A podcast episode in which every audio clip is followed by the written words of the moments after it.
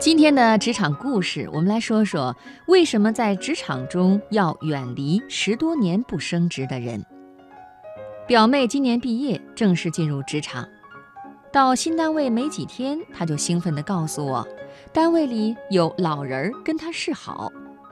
表妹说的老人儿，就是指单位里的一位老员工，工龄有十多年之久。表妹对这个老员工崇拜得不得了。整天刘姐长刘姐短的挂在嘴边，表妹自然有她崇拜的道理。据说刘姐在同一个岗位上坚守了十多年，从没有调换过岗位，虽然职级也从没有升过。去年年会的时候，刘姐还拿了十年忠诚员工奖。刚开始聊起刘姐的时候，表妹两只眼睛都在放光。在表妹眼里，是否升过职这并不重要，重要的是十多年的坚守，这是怎样的踏实啊！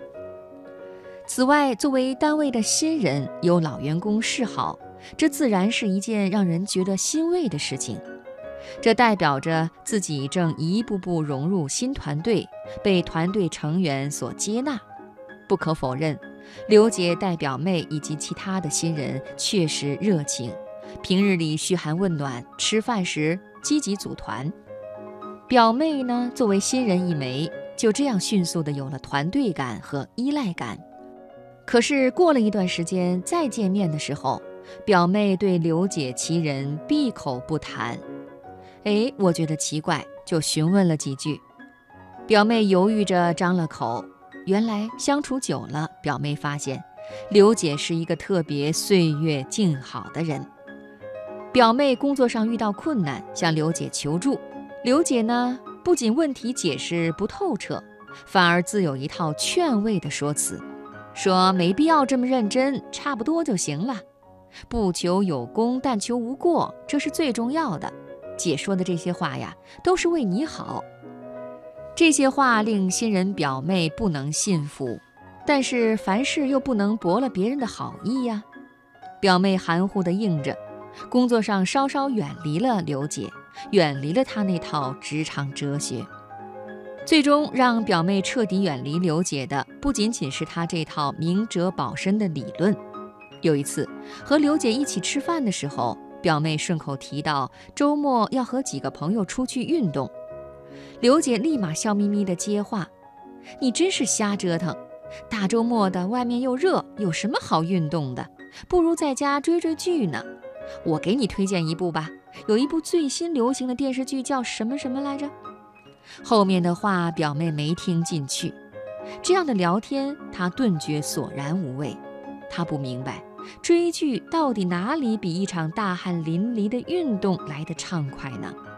她不想年纪轻轻，生活就只剩下追剧聊剧了。正所谓话不投机半句多，表妹慢慢的疏远了刘姐。依然用热情和认真对待人生，而刘姐呢，依然用她那套人生平静无风无浪的态度过着生活。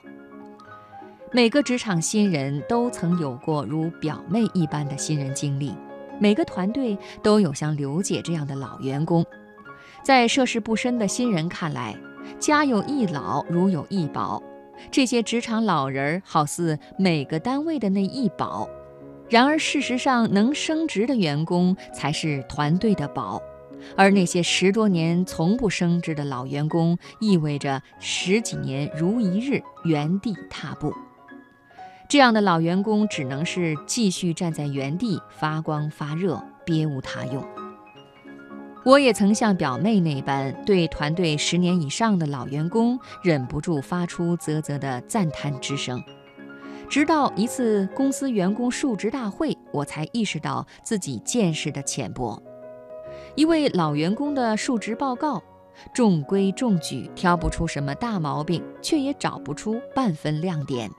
述职报告的评委们低头沉默，终于一个领导沉思了好一会儿，开了口：“你知道你最大的问题在哪里吗？”那名老员工不说话，领导一针见血地说。你最大的问题，恰恰就在于你看起来没有问题。这句话引得在场的人心头一阵震颤。老员工眼中的疑惑显而易见，领导毫不留情面继续说：“你这十多年看似没犯过大错，但实则是不思进取，人生目标只剩下老婆孩子热炕头。这十多年摆在你眼前的机会有多少？你认真数过吗？在机会面前，你首先想到的永远是按时上下班而已。”身边有这样一群人是一件可怕的事情，这相当于给自己的人生又上了一道枷锁。圈子的层次能影响你人生的高度，深陷岁月静好圈子越久，你越容易被一种温柔感迷惑，以为人生的寓意无非如此。然而经过岁月沉淀你发自内心感谢的永远不会是这类人。